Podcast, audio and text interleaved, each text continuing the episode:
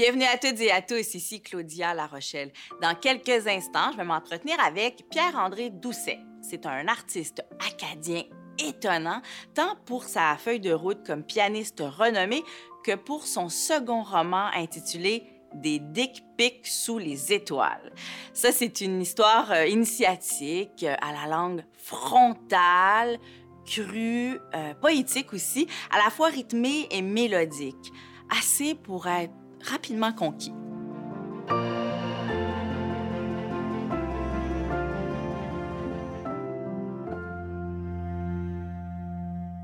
Complètement décomplexé, ce roman-là est ancré dans son époque, ça c'est sûr. Il est captivant par son ton et ses thèmes proposés, et il dresse le portrait de Marc, qui est un Acadien dans la vingtaine qui retourne dans son Moncton natal. Or, juste avant son départ, il va rencontrer Marc-Antoine, pour qui le cœur va battre et avec lequel il va tenter une relation à distance à travers les méandres des nouvelles technologies, qui figurent d'ailleurs au premier plan de cette fiction-là et qui rendent certainement les élans du cœur moins chaleureux euh, et spontanés, ça c'est sûr. Plus désincarnés aussi. Si c'est résolument moderne, c'est aussi un, roman qui questionne nos relations à l'ère numérique, la manière dont les langues se délient, dont les discours amoureux sont à des mondes de ce qu'ils pouvaient être, ne serait-ce qu'il y a de cela dix ans. Pire ou mieux, bah, dans les mots de Pierre-André Doucet, l'analyse subtile en filigrane, elle est passionnante. Il quitte Moncton en se dirigeant vers le sud-est, au-delà des banlieues en hémorragie.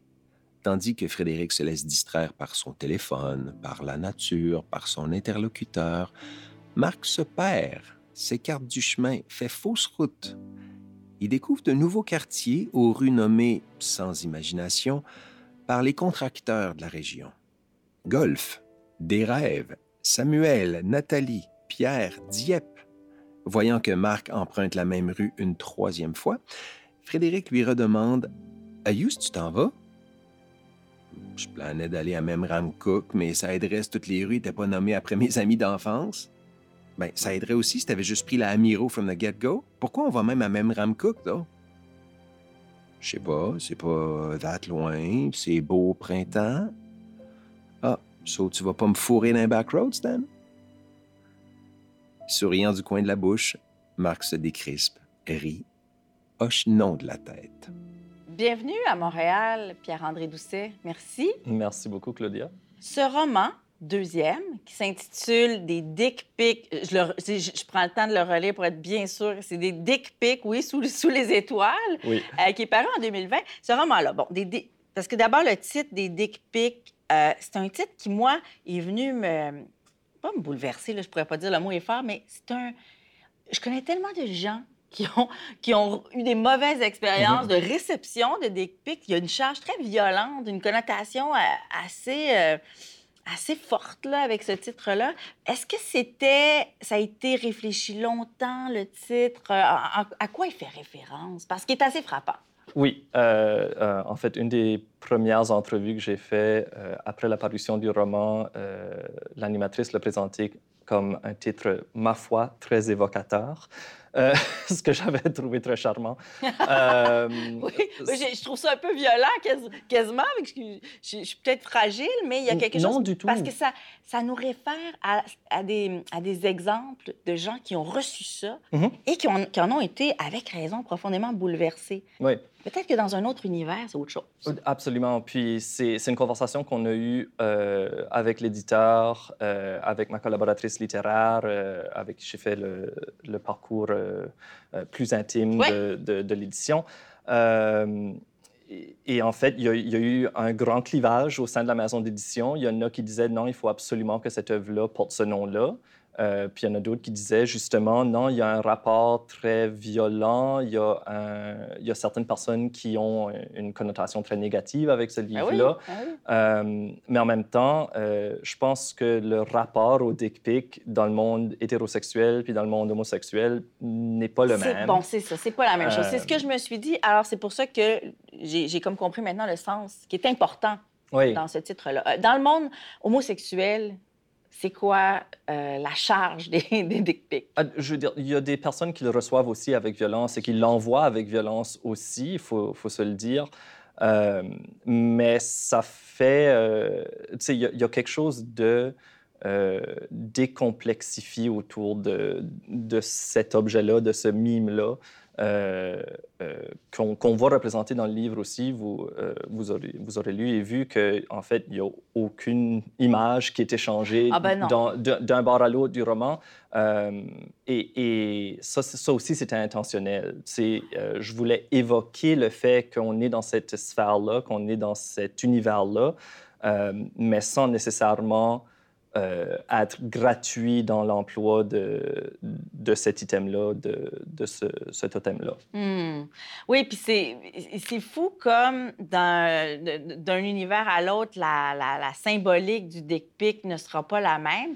Et ça suit dans la logique de votre histoire. Mhm. ça, ça, a du sens. Parce que les relations qui se passent à l'ère numérique, c'est ce qu'on voit. C'est l'essence même euh, de votre roman. Donc, c'est la naissance d'une... Il y a une rencontre il y a une relation qui se poursuit, puis il y a des échanges. Donc, des échanges euh, sur les réseaux sociaux, sur Internet et tout ça. Puis on voit à quel point souvent, c'est tellement direct, c'est quasiment mmh. limite violent, ça manque d'élégance par moment, mais ça fait partie aussi de la critique sociale que vous en faites.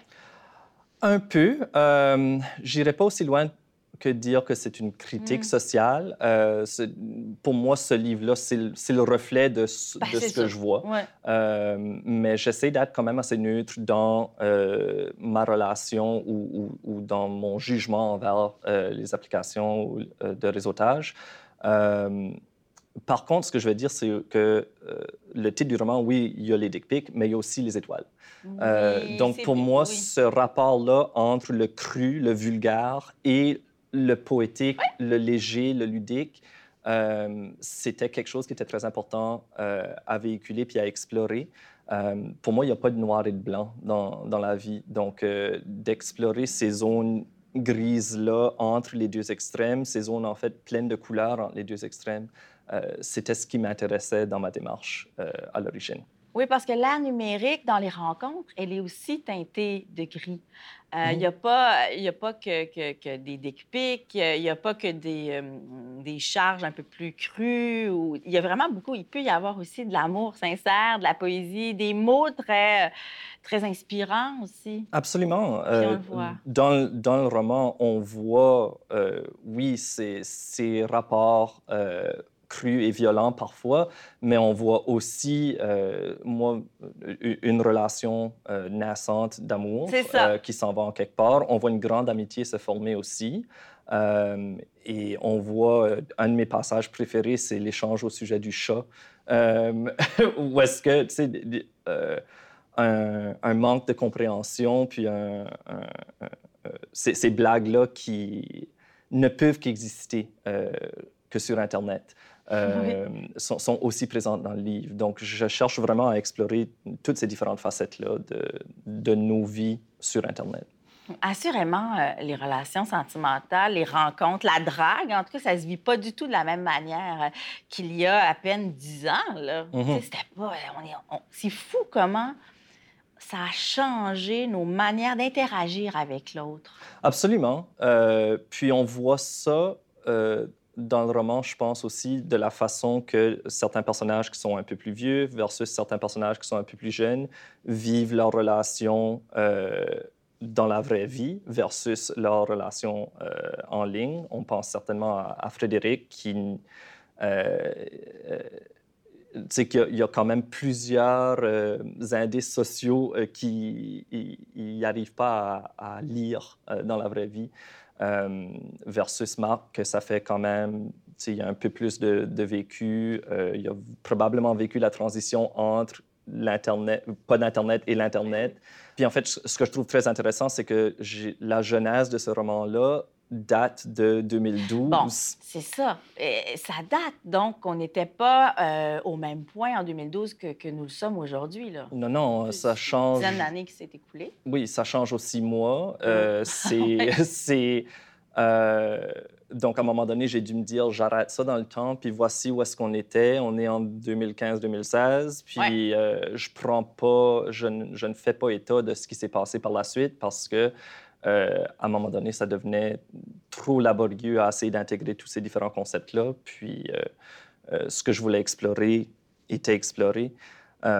mais ce qui était très intéressant aussi du fait qu'il y ait un travail de longue haleine pour créer ce roman-là, c'est que lorsque j'ai commencé à le créer en 2012, en Acadie, il y avait très peu d'œuvres ouvertement queer dans le, le corpus littéraire.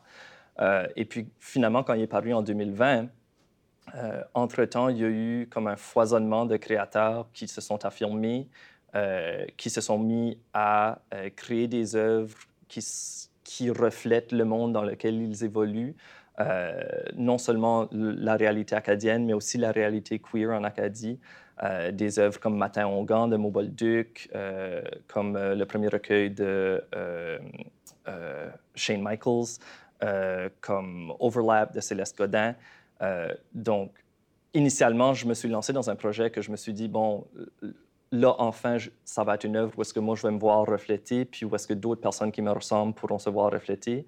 Puis, par le temps qui est sorti, ben, il y avait déjà un corpus d'œuvres qui était là. C'est super, parce qu'on démocratise cette littérature-là, la littérature queer, parce que euh, on normalise de plus en plus la situation, le voyant ça comme ça. On la, en faisant de la littérature euh, avec, avec ça en filigrane, avec ces réflexions queer-là, c'est génial l'impact que ça peut avoir socialement. Oui, puis en fait, y a en Acadie, tous nos grands créatrices, pas tous, mais beaucoup de nos grands créateurs et créatrices dans les derniers 50 ans, ceux qui ont bâti la culture acadienne, ont été queer. Euh, mais on voyait pas ces œuvres-là reflétées dans leurs œuvres. Tu sais, euh, genre, ce que moi je considère notre hymne national non officiel, Le monde a bien changé de 1755, ça a été écrit par Gérald Leblanc. Si on écoute bien et on lit bien les paroles, c'est une chanson d'amour queer. Euh, il n'y a aucun pronom qui est utilisé. puis Gérald, c'est un homme gay. donc, nous, dans notre ADN, depuis des décennies, on se chante et on se raconte des chansons d'amour queer, on se parle de, des, des, œuvres qui ont été faites par des personnes queer, euh, mais dont l'aspect queer ne faisait pas ouvertement partie de leur œuvre. Donc, moi, ça m'intéresse beaucoup dernièrement d'aller replonger dans ces œuvres-là, euh, puis de, de, retracer un peu c'est quoi notre, notre héritage. Puis mmh, intéressant. Qu'est-ce que nous, en tant que, que, nouvelle génération de créateurs, on a à, à bâtir dessus, puis, puis à, à mettre la lumière dessus. Hmm. C'est un roman initiatique, mais c'est aussi un roman d'amour. Je l'ai vu comme ça aussi. Euh, tantôt, on parlait d'épique, oui, charge un peu plus violente, mais sous les étoiles, c'est là que l'amour gagne du terrain dans, mhm. votre, dans votre livre, parce que l'amour, c'est c'est là. Est-ce que vous le voyez aussi comme un roman d'amour? Est-ce que c'est l'impression que ça vous donne aussi au final? Je pense que oui. Euh, c'est un roman où il y a de l'amour, ça c'est certain. Euh, est-ce que c'est un roman où est-ce qu'on a euh, une, une, belle rencontre initiale qui mène à, un mariage, puis des enfants, puis une maison à la fin? Non. en même est-ce que c'est comme ça maintenant? Non. Et, et, et, de plus en plus, ça, ça c'est quelque chose qu'on voit aussi dans, du monde queer, c'est quelque chose qu'on est en train de léguer aussi au monde en général. C'est qu'on a des différentes façons de former des relations. Oui. On a des différentes façons de manifester l'amour puis de démontrer de l'amour.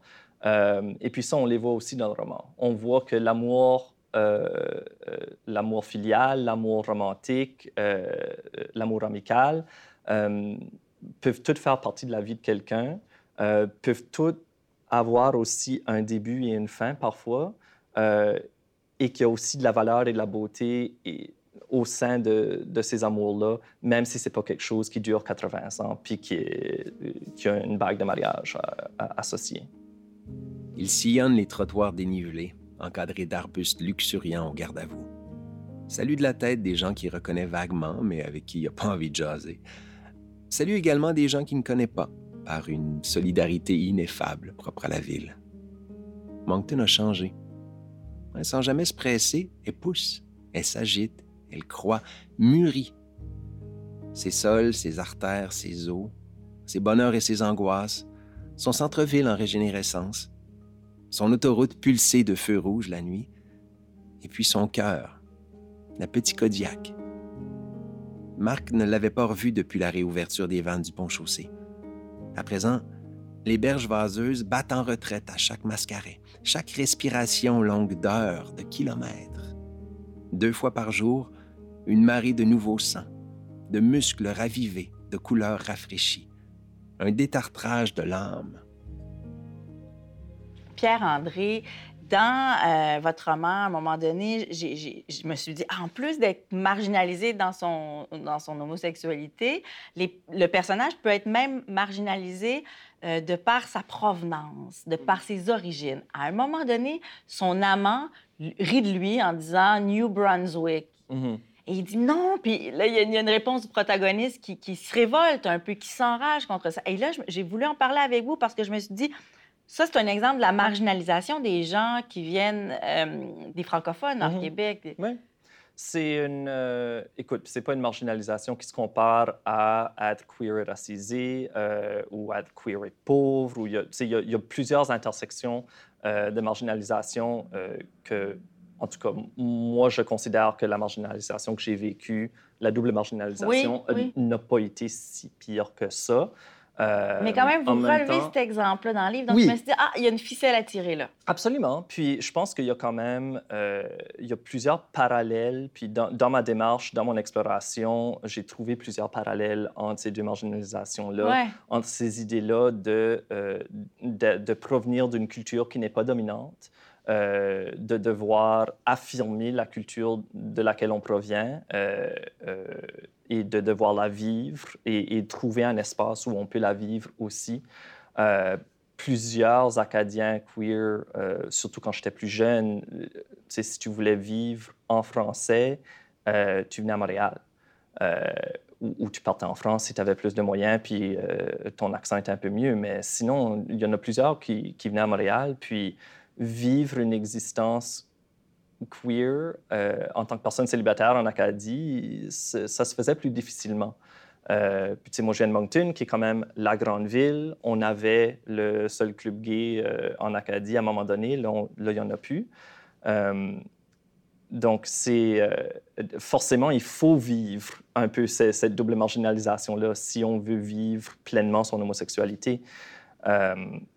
Donc, c'est quand même deux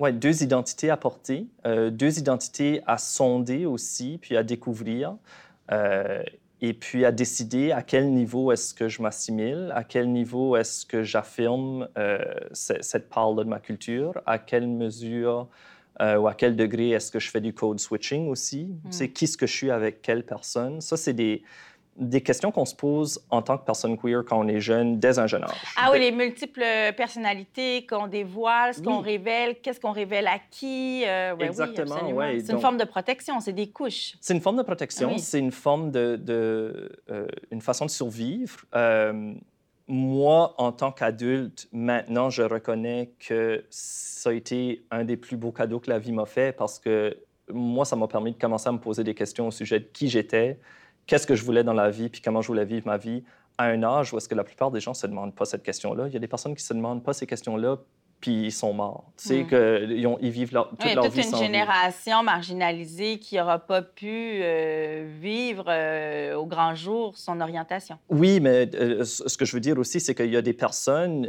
qui, qui n'ont pas le cadeau d'être queer, qui ne se posent pas des questions sur qui ils sont, qu'est-ce qu'ils ont à faire, qu'est-ce qu'ils veulent de la vie, ou du moins pas de la même façon. Euh, puis ce questionnement-là, ben, je me le suis aussi posé quand j'ai déménagé à Montréal la première fois en tant qu'Acadien. Mon accent y est fort. À quel point est-ce que je veux le neutraliser pour qu'on ne me gosse pas avec des questions au sujet d'où je viens? Euh, à quel point est-ce que je veux euh, changer ma façon d'exprimer pour que je sois compris par quelqu'un qui ne s'exprime pas de la même façon que moi? Pour moi, ma conception du français, c'est que oui, il y a un français normatif, il y a un terrain d'entente où est-ce qu'on on espère être tous capables de se comprendre, mais comme dans toute langue, il y a un cercle autour de ce, français normatif-là.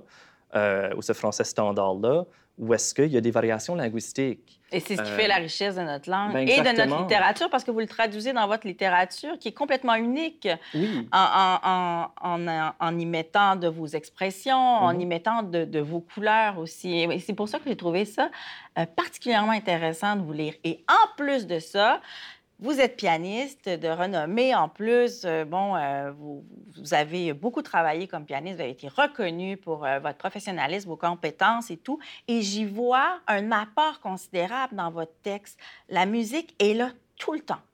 Il y a un rythme, c'est mélodique, c'est foisonnant de musicalité. Merci, c'est très gentil.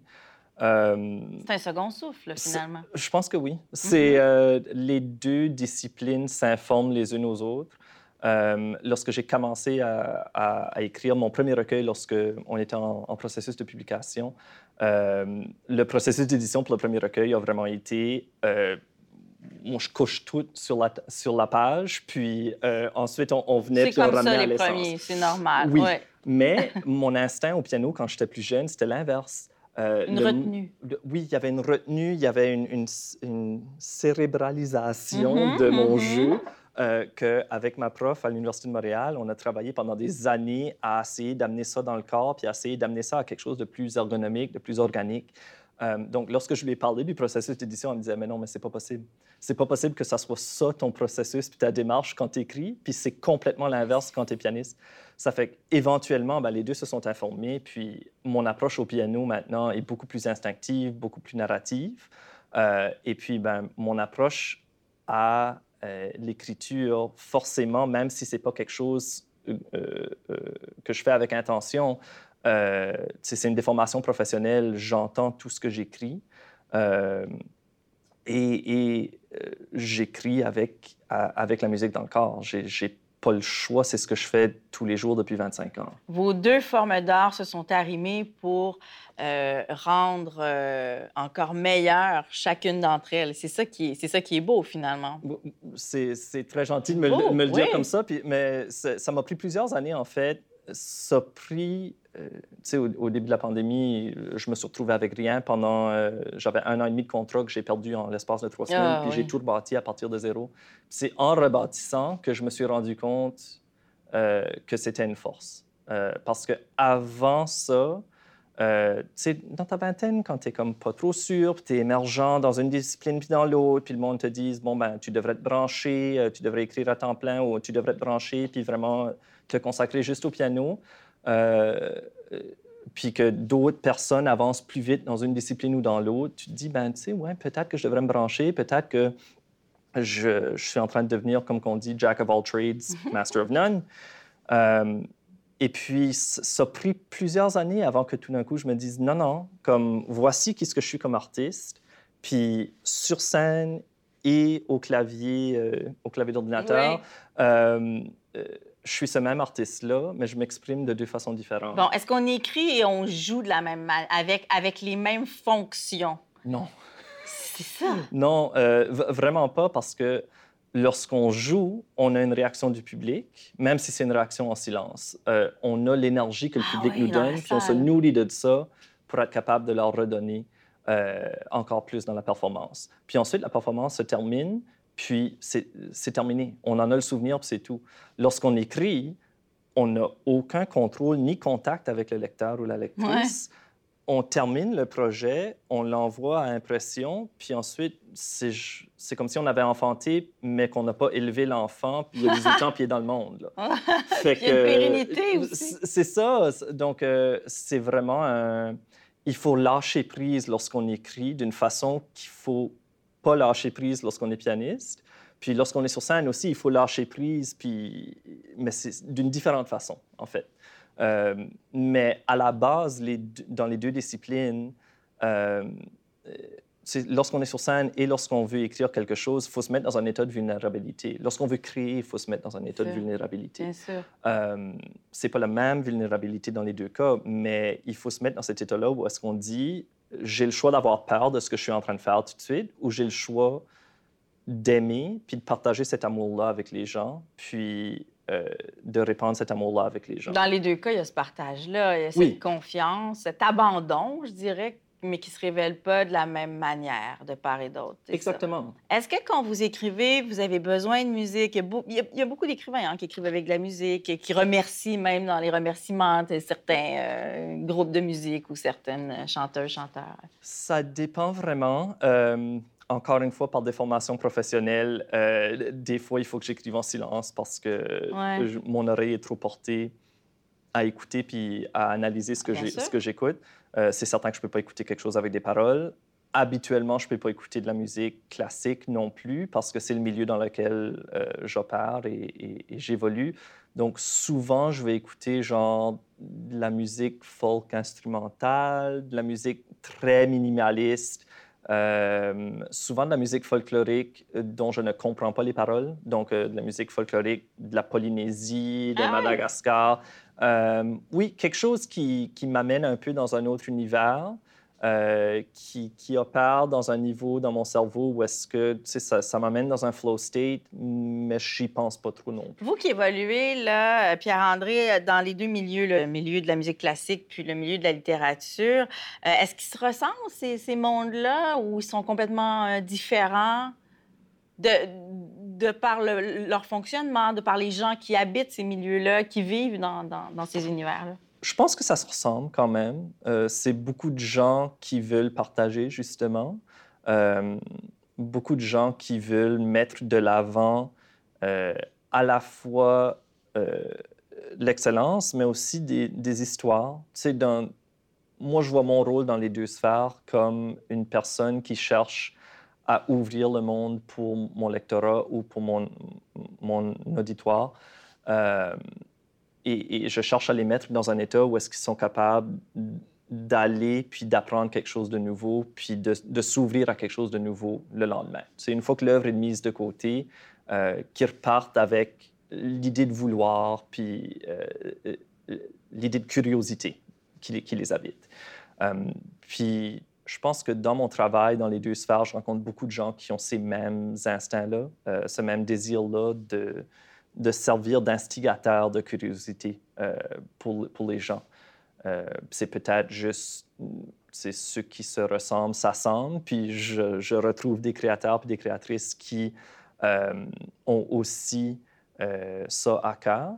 Ça se peut qu'il y a d'autres recoins d'un milieu ou de l'autre qui, qui ne ressemblent pas à ça, mais dans mon expérience, oui, je pense que ça se recoupe beaucoup.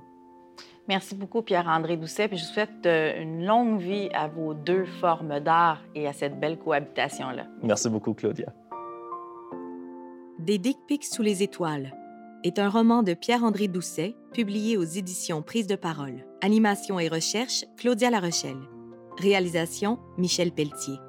Cet épisode a été produit en partenariat avec le regroupement des éditeurs franco-canadiens grâce au soutien financier du Secrétariat du Québec aux relations canadiennes. Claudia à la page est une émission de Savoir Média disponible en ligne, à la télé et en balado-diffusion.